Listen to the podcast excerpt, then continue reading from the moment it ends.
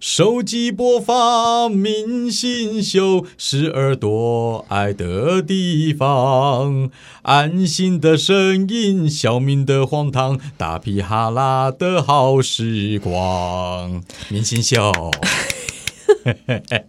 我是安心，哎，我是小明。这首歌 叫做哈，榕树下， 因为你说在你的主题是躺在树下， 所以你就想要榕树下，我以为你想到的是前一阵子的新闻哎、哦，没没没有没有没有没有没有，那个那个就让它过去吧。哦嗯嗯嗯，那这首我歌好旧哦。我本来想要挑的是郭靖的，啊那哎、结果你有买？他的那个吗？买他的演唱会门票还没有，那天我好像要上班，哦，对啊就没办法我们不调能班换班就是了。就到时候制度会改变，嗯嗯嗯有可能制度改变的话，我换班都困难，所以这次只能够错过了。哦，对啊 s a d 这个改改天再跟你聊那个制 度啊。我要是不干这一行的话，好呃，安心这一次准备的跟树有关系， 我们其实今主题天就不是来聊树一啦些聊一些奇怪的比赛吧。你有没有看过哪些啊哈比赛是你觉得很荒谬、不无法想象怎么会办这种比赛的？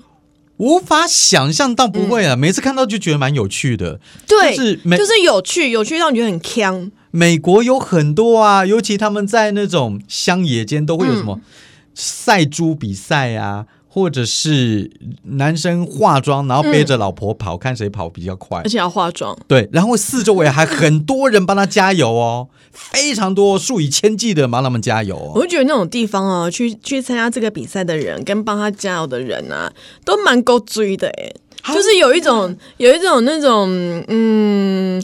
早期农村时代的感觉，对，然后因为你在都市，你顶多是马拉松比赛，你会看到会帮他加油哎。可是你有看那种搞笑的，你觉得啊啊， 可能就只是一直看着他，也不会帮他加油我。说加油归加油，你们心里怎么想的，我们都不晓得。对，我们今天发起这一集呢，主要是我啊看到一个新闻，你知道有躺平大赛吗？呃，后来看到这个新闻，我才知道，我知道而且有办的蛮久的、哦，就是不能睡觉大赛，或者是睡觉睡的久大赛都有。前一阵子呃，我忘了台湾有办过，就是你嗯哼不睡觉，看你可以撑几天的比赛，或对者是发呆大赛。对，发呆。然后嗯类似的比赛，其实，在蒙特内哥罗有一个比赛叫躺平大赛哎我。这一个直躺平大赛叫什么呢？顾名思义，你就躺着，别动也别睡，躺越久你就赢了，别动吗？不能动，我我如翻身不行，不行。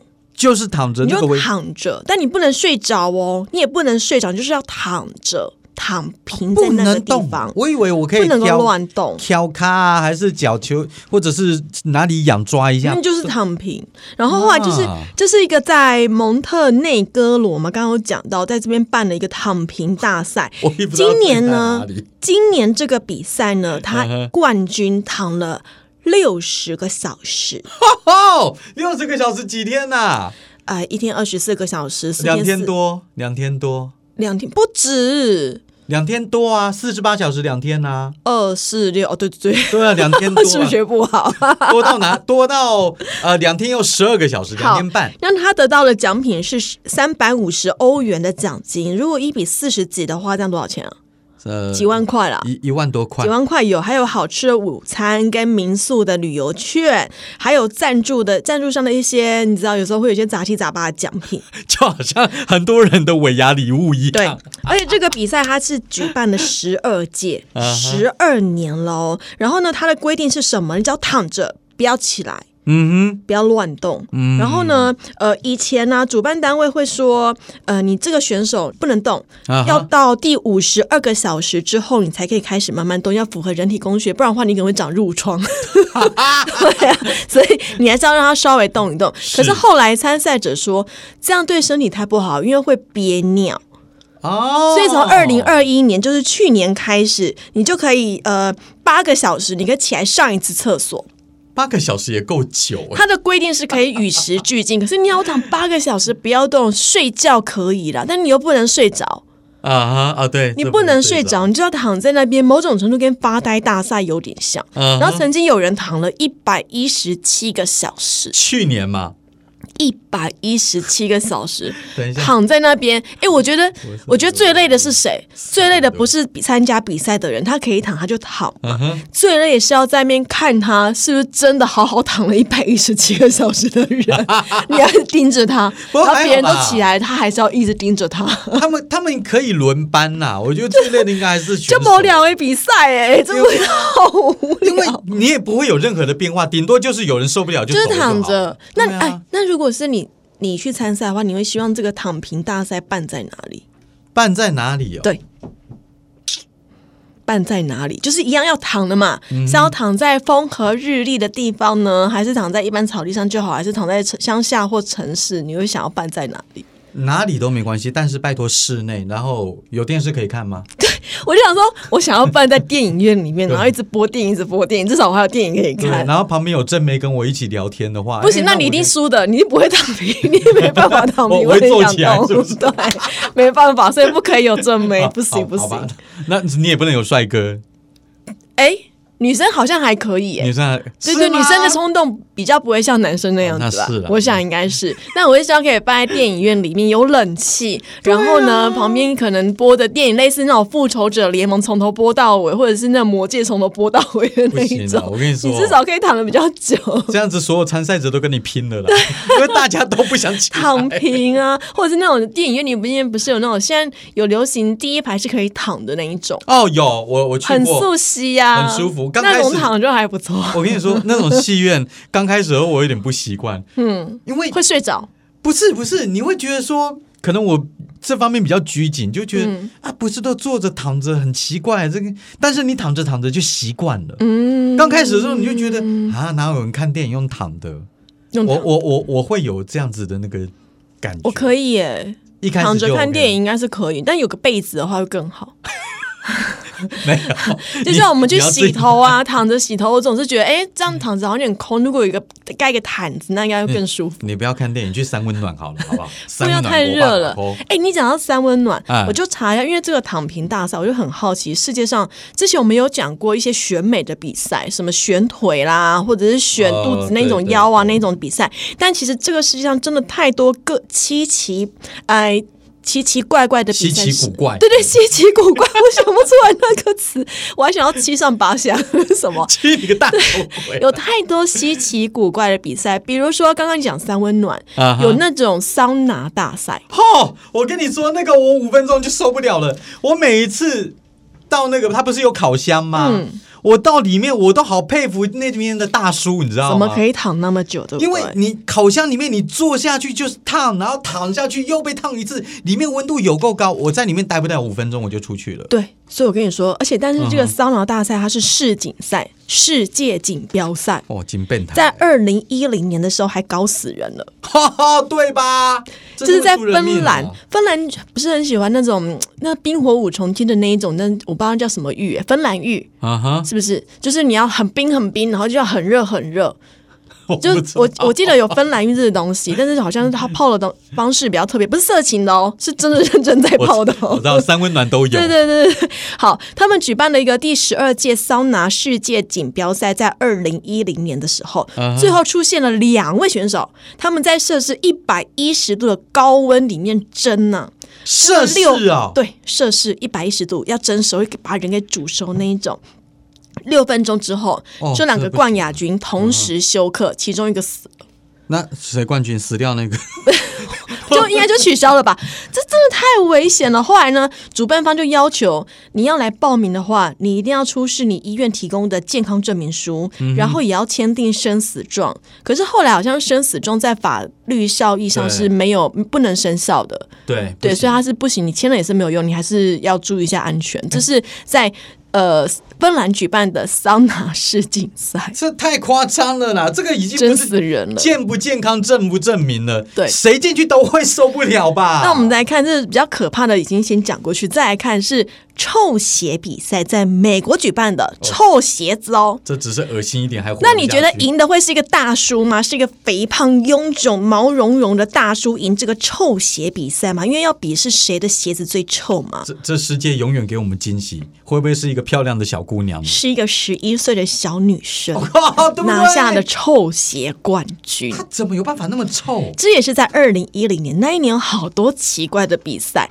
来自美国康乃狄克州的十一岁小少女，她拿下了冠军。她的那一双鞋子 哦，嗯它会被保存在臭鞋纪念馆里面。你去康乃狄克，你去美国，你可以看到这个臭鞋纪念馆，但能不能够闻得到，这就不知道。可能应该会有那种，你像科博馆，不知道会有一些试摸啦，或者是试闻啊， 它可能会有一个那种一个像圆盘子，然后你放到鼻子里面闻到底有多臭。他的鞋子就被保留下来了，而且呢，他当年的奖品是除臭产品，跟大概八四五万的。台币的奖金，是啊，他怎么可以把自己的鞋子搞得比大人还要臭？我知道小朋友臭起来真的很臭，但是十一岁的已经是青春期的女生，然后你要把自己搞到可以拿到全美臭鞋冠军，很难吧？我也不晓得，我只能够确定一件事：美国的变态程度跟日本差不多。啊怎么会办这么奇怪的比赛？ 如果你想要闻臭的话，我干嘛想要啊大家可以在呃夏天的大概五六点、四五点。啊哈，学生的下课时段去坐公车跟捷运，你一定闻得到青春期的费洛蒙的味道，好臭我啊！我我哦大大家应该都有经验。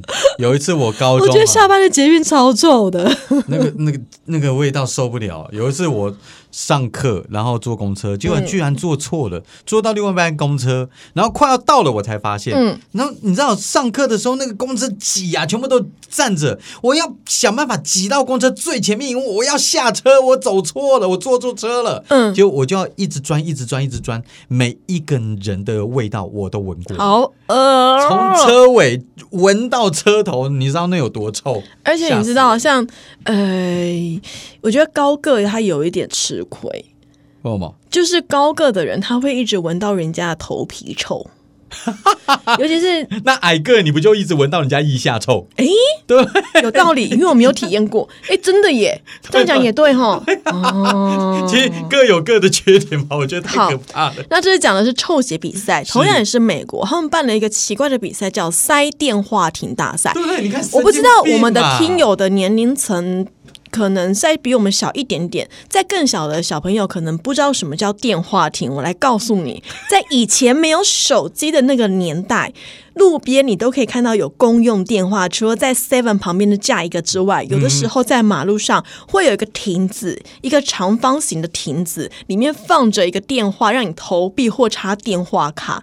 那种感觉有点像是英国，其实现在还有，但英国比较经典是它有很多的造型，但台湾比较无聊，就是一个类似防弹玻璃之类的东西，四个三个板子，然后你就可以进去里面打电话，那叫电话亭。美国也有，他们就办了一个塞电话亭比赛，看能够塞进多少人，而且这个比赛是大概在半世纪以前就有的。哦，那一定的啦，因为那个时候才有电话亭， 现在可能没什么。然后你也知道学生很无聊嘛，学生想说，啊哎、半世纪前美国曾经举办一个塞电话亭比赛，他们当时是塞了 不知道多少人，然后后来。也蛮流行的，在加州里面的一个学生，他们就发起在校园的电话亭塞人。啊哈，塞了多少人？一九五九年的时候，当年的电话亭是塞了二十二个人，哦一后来是没有塞到破这个记录，在一九五八年的时候有二十五个人塞了二十五个人，哦就前几年加州的这个学校塞不满二十五个人，可能现在小朋友吃的比较好，比较胖一不点是，那个不是那个电话亭都一样大吗？ 对，对不对？塞二十五个人。塞二十但我曾经看过有人在他自己的小轿车里面也塞了十几二十个人，哦，我想到有一个广告好像也有演过， 但是他那个那个是广告，他们是真的塞了一堆人。我曾经因为家里有小朋友，有的时候。哎，但不好，不好，不良示范就别试了。就是你可能会跟家人要一起坐车的时候，那你可能比较不会按照那个标准的，可能后面后面只能坐三个人这样，可能会多塞几个。我们曾经有塞过九个，哦加上小朋友，你太蛮多的哦。多了。你说几人座的？就是一般呢、 一般的轿车，五五人座那种。对对对，我们可能又塞了九个人，但这已经很累很累，去没没事别事哈。我我再小来嗯小时候看那个电话亭的时候，我自然而然会想到一个人，什么哆啦 A 梦超人。 超人要是没有电话亭的话，哦不知道怎么变身。我为什么想要哆啦 A 梦？是它有哦如果电话亭哦，，对，电电话说我这个世界如果变成怎么样会怎么样。嗯哼，如果电话亭，对，比如说你进去说，呃，麻烦一下把我变成一个超级大富翁，你出来你就变超有钱。应该是说我希望可以活在一嗯个，如果这个世界上有恐龙。你出哦来就会看到恐龙走在你面前，然后变成那种我们那个代步工具的感觉。好好好像好像也有这样子的情 节。好，这是电话亭哦。嗯再来这个比赛，其实台湾曾经办过，叫做办公椅大赛，哦，这个我知道，我们那个时台候南看新闻曾经办过。是台南啊。对，但其实他一开始在德国，而且他办过三届，就是选手 呢必须要戴着头盔嗯跟护膝，拿着你在。办公室里面最常坐的那一张有滚轮的办公椅，在一个路面上，当然一定要够平整，疯狂的滑行，嗯哼，因为它叫做疯狂的办公椅大赛。第一个抵达终点的就是冠军。台湾曾经办过，而且办了不止一届哦，我记得在台南办了不止一届，真的啊。 嗯，不止一届。啊，现在为什么没有挺触了？鼻的疫情吧。疫情这两年很多都没有了，我跟你说，我去的话应该也有办法入决赛，为什么？因为你很爱滚来滚去，不是有一次那个时候我出车祸。嗯然后脚就骨骨裂嘛，嗯，然后到公司上班的时候，我行进的方法就是坐在椅子上面，然后同事帮你推，不是这样哎我自己推我自己，就是你用脚骨裂你怎么推？一你只脚可以撸啊，哦然后另外一只脚就你就伸着，然后整个办公室就看我在那边滑来滑去，滑到录音室，再滑到什么主播室，然后再滑出来。请问滑滑那个需要技巧吗？啊需要一个平衡感，或者是你的脚要怎样四十五度比较精准，比较能够好好的滑行？就是你在滑的时候，嗯，你身体不要乱动，要不然很容 易很容易跌。还有它，那有哪个办公椅，哪一种形状的办公椅是比较好滑的？我只是因为有一有种、椅，你知道道办公椅有很多，有那种没有扶手的，有扶手的可以往上的，可以往上，或者根本就不能动的，然后也有啊哈那种没有椅背的，哪一种比较好滑？哎有有椅背的，我觉得还是比较靠谱一点。啊，那有说你要坐在正面，还是说你要反过来坐？ 我都是做正面，我还一准你刮吸干了。我们在录音室很忙的，没办法。不过我那个时候有试过那种，嗯，因为我们办公室公司都会有那种，呃，方便一些坐轮椅的朋友会斜坡啊，斜坡无障那碍嗯个，对对对啊，无障碍，我一想到那个名词、无障碍。那个时候我就成为我们公司在测试无障碍到底 O 不 OK 的一个人。嗯嗯嗯很好就有一些地方，我们那个时候老板就问我说：“新的是什么？心得是什么？我就说公司的这个、这个斜坡啊，这边你可能要再把它揭秘一点。嗯我有几次差点跌倒。然后那个剪辑师那边呢、最好再装一个斜坡，那边没有斜坡。嗯，然后老板没有理你。啊，老板就一直笑，一直笑，一直笑，然后这件事情就结束了。好，再来看下一个奇怪的比赛，也是在美国。美国真的太大，他们每个地方都会办一些很奇奇妙妙的比赛，是叫做骑驴篮球大赛。其实他们办的时间都不算远，在二零零九年他们就有办了一个骑着驴子小毛驴。好，donkey 骑着驴子，然后你要投篮，表演篮球的技巧。可是呢，这个比赛有争议，因为它被说是虐待动物。对啊，驴好可怜哦。然后在莫斯科呢，有一个叫做高跟鞋短跑比赛。哦你有穿过高跟鞋吗，男生？有，我大学的多时高嗯候细跟啊，我也不知道五六公分有吧，好走吗？不好走啊？非常的难走那个时候我就男扮女装啊。我们啊我们演戏需。要就我就试过一遍，我发现你们好厉害。好，这是一个在莫斯科的一个 fashion 的杂志，他们举办的高跟鞋短跑比赛。嗯哼规则就是，参赛者你的高跟鞋不能够低于九公分，哎，很高哎、其实三公分我就受不了了，它要九公分，瘦九公九公分欸。然后呢，你要跑步，而且呢，你只要是高于九公分的高跟鞋都可以。所以那一年有参赛者选了十六公分，为什么要整自己？就是不知道女生就是这样子啊，十六公分你的脚背就会被拉长，看起来腿很长，然后想说就挑战一下自己去比去去参加这个高跟鞋的短跑大赛。可是你这样不会跑比较快吧？然后他们要跑多少呢？跑八十公尺，八十公尺我，只觉得脚会摔断。这个高跟鞋我也没办法，三公分对我来说是极限，我好像没很少看到你穿，但你穿应该因为我够蛮好高，因为我够高，所以我很少穿高跟鞋。看。你你我够你高你老公有给你下过严厉的那个？没有，没有，没有，没有，你没有不哦准给我穿！对，因为我穿高跟鞋比他高， 我知道，我就会比他高了哈。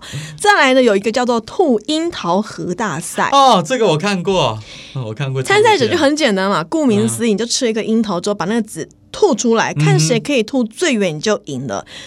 会吐的人真的很会很会吐，他们的世界纪录啊，应该说这个比赛的记录是男生可以吐到二十一点七一公尺，女生可以吐到十五点二四公尺，这很、哦很远呢、二十一公尺大概七层楼的那个那种长度高度嘞，啊哈，好远哦！好远哦，那 很远他的是欸中气十足，是不是？ 天哪！你知道初代哥吉拉是五十公尺，所以啊男男子一吐的话，就等于吐了五分之二的个这哥吉拉。没有概念，没有概念，无法 容忍，无法容忍这样做比喻好像听不蛮懂，烂听不的嗯懂。哦，好，来，另外一个跟吐樱桃核异曲同工，它刚是用嘴巴吐嘛，现在是用手扔，嗯感觉很简单，用手丢像丢气球那那还样，好啊可是他丢的是手机。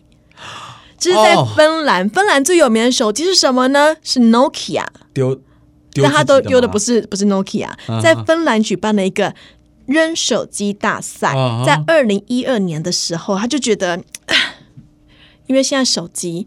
发明了之后，有太多人受到手机的困扰，三不五时，老板就要传讯息给你，叫你去加班啊啦、有的没有的，很烦。想要发泄压力嘛，来参加这个比赛。然后他 世界纪录是一百零一点四六公尺远，哇哦。厉害哦！手机又碎掉你了。去扔吧，我要来划手机 了。甚至怎么可能参加这个啊？但是可以拿到、拿不要的手机啊！是可以，哎，对不你对你以前的手机会留着还是怎么样？我不留垃圾的，对吧？只要没有用的东西就是垃圾，我就是不会丢留掉。对对对，但是我老公会留，所以就是他如果要留，那我就留给他，他他要用就用哦，所以他都 他还会是留，会继续留他会对不对留，哦对对对对。但我这种东西，除非是他如果已经，除非他还可以用啦。像是小朋友，如果有些以后要用手机，可能就给给他我们不用的手机。那如果坏掉，我就会想要丢，可是里面资料一定要清干净。坏掉当然丢啊。留着但是后来干嘛发现，旧手机，嗯嗯，你累积到一个程度，它好像是可以卖钱的。哦，可以可以对可以，手机的价值，毕竟里面的一些晶片什么，相对是比较高价的，或许是可以留的，以以前商业周刊有这个报道啊，好像那那是对不他对？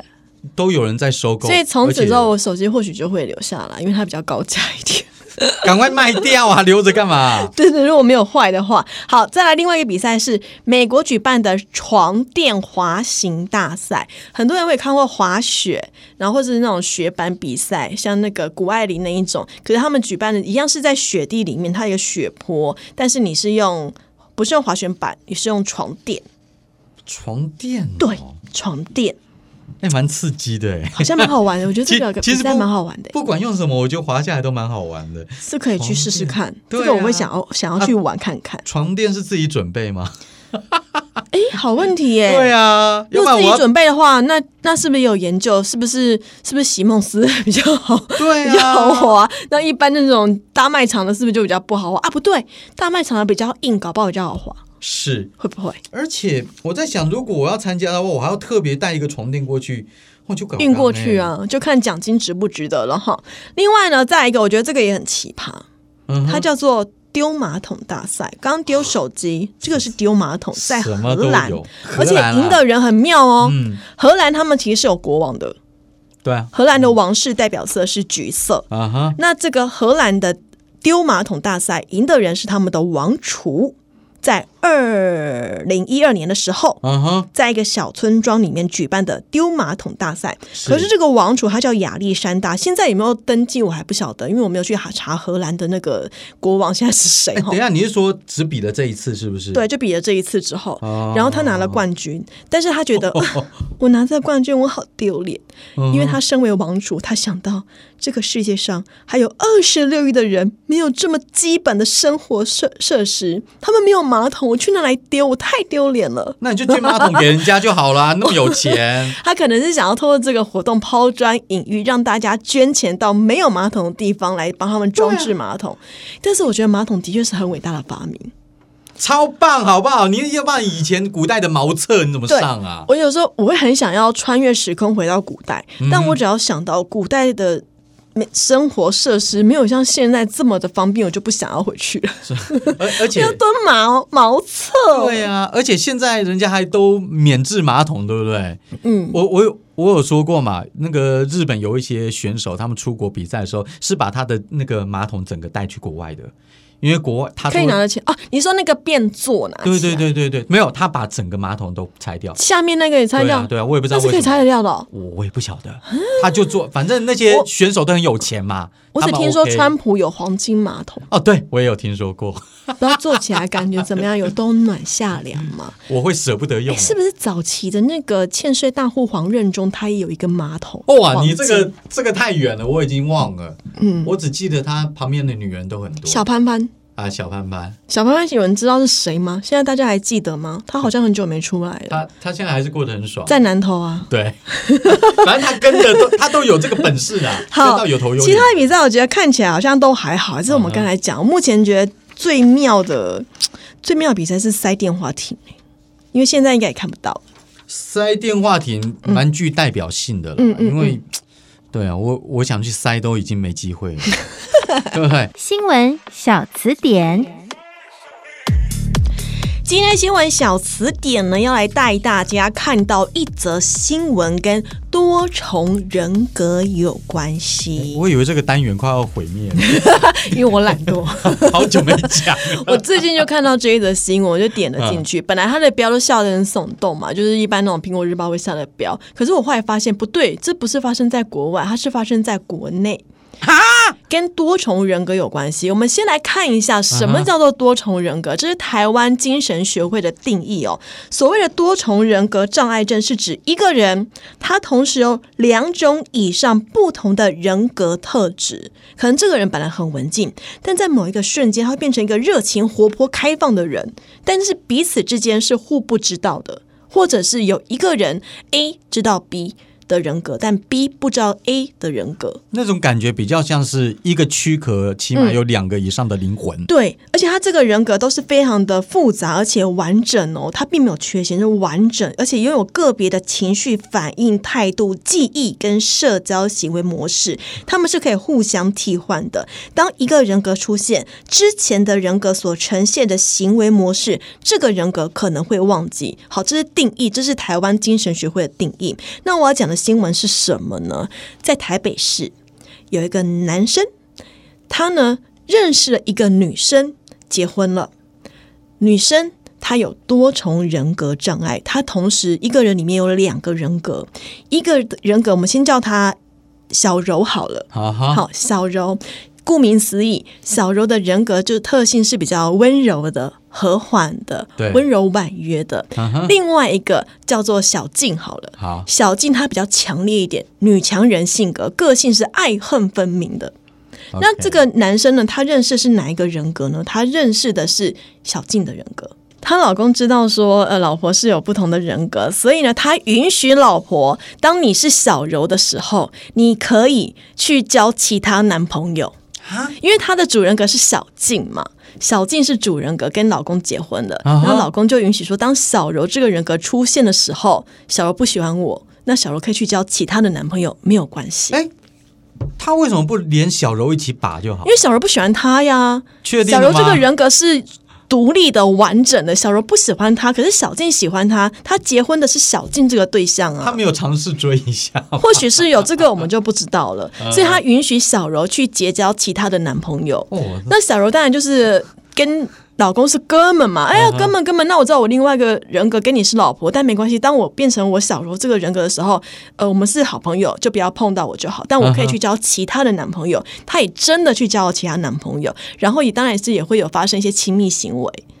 这都分的好好的哦，本来都是分的好好的，嗯哼但是当小柔的男朋友，我们姑且叫他小王好了，嗯哼法律上的小王，因为毕对竟在法律上他们是结婚，他是结婚状态。嗯哼好，小王也知道小柔有另外一个主人格叫小静，对可是他常常在一起的叫做小柔，他的对女朋友是小柔，认可的性行为的全部都是跟小柔。就老公跟小静，小王跟小柔，对对不对？嗯是分啊，大家搞清楚吼吼。但是因为老公其实非常尊重小静跟小柔，就是他不会搞错人格。嗯如果他人格转换的时候，他碰都不会碰。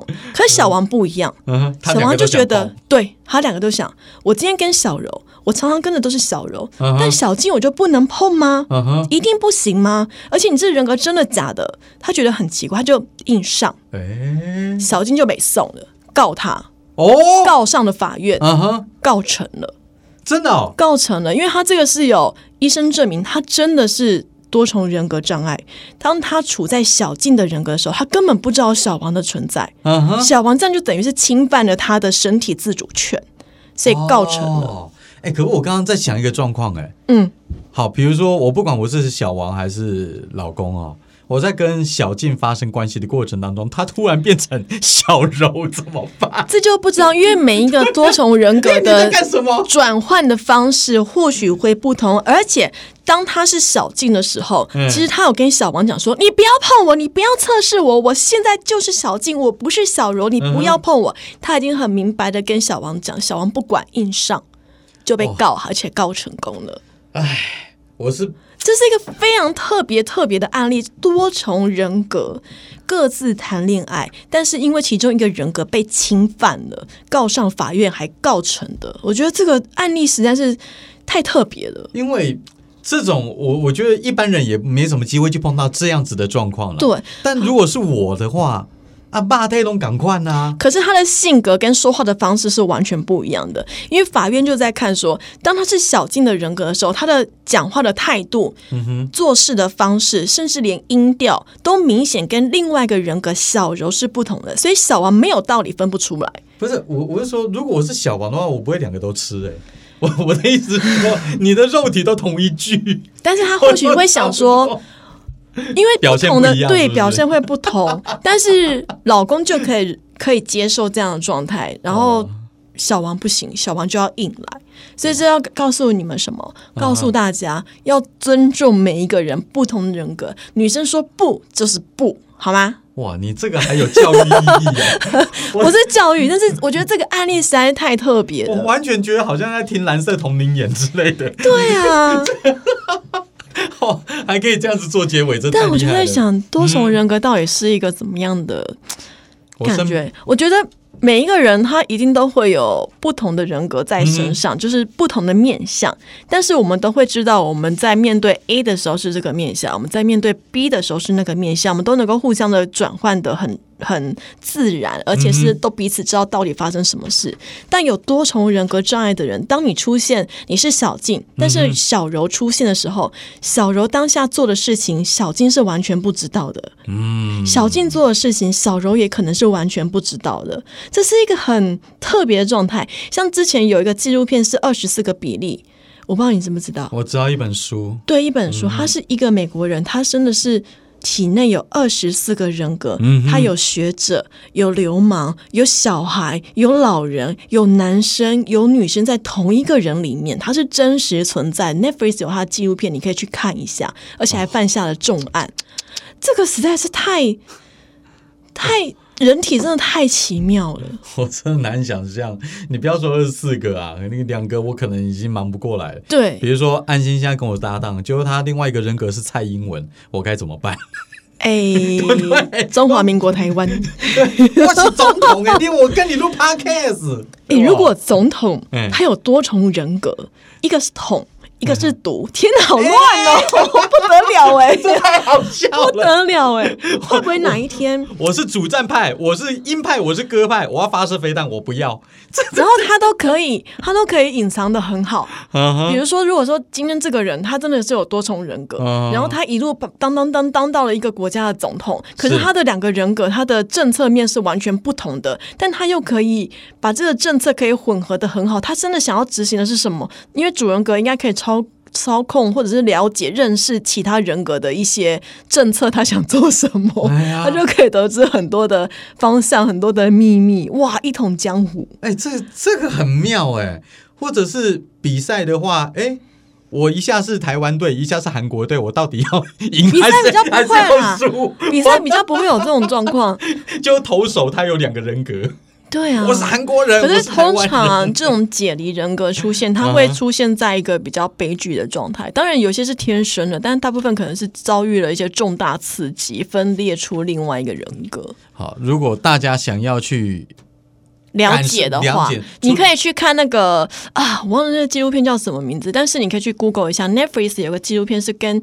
二十四个比例的那个主角有关系，大家可以看一下，其实蛮有趣的。对，那如果嗯要再通俗一点的话，周星驰的那个《月光宝盒》可以去看一下，哦至尊宝有没有？他在里面不是我老实说，那部电影它不是分了好几部吗？好像三部还是没两有两部而已，两部，两部而已看不。懂呢。有有，他其我实小蛮有时深候度真的看不懂哎、他在里面就紫霞仙子身身上就住了一个姐姐一个妹妹。对嗯对对，就是类似那样子，对啊，去看一下吧哈！哇，那有很有趣吧？这个案例，我觉得太 妙了。脑袋现在还在转当中。好啦，明星秀，我是小明我，是安心，下礼拜见，拜拜，拜。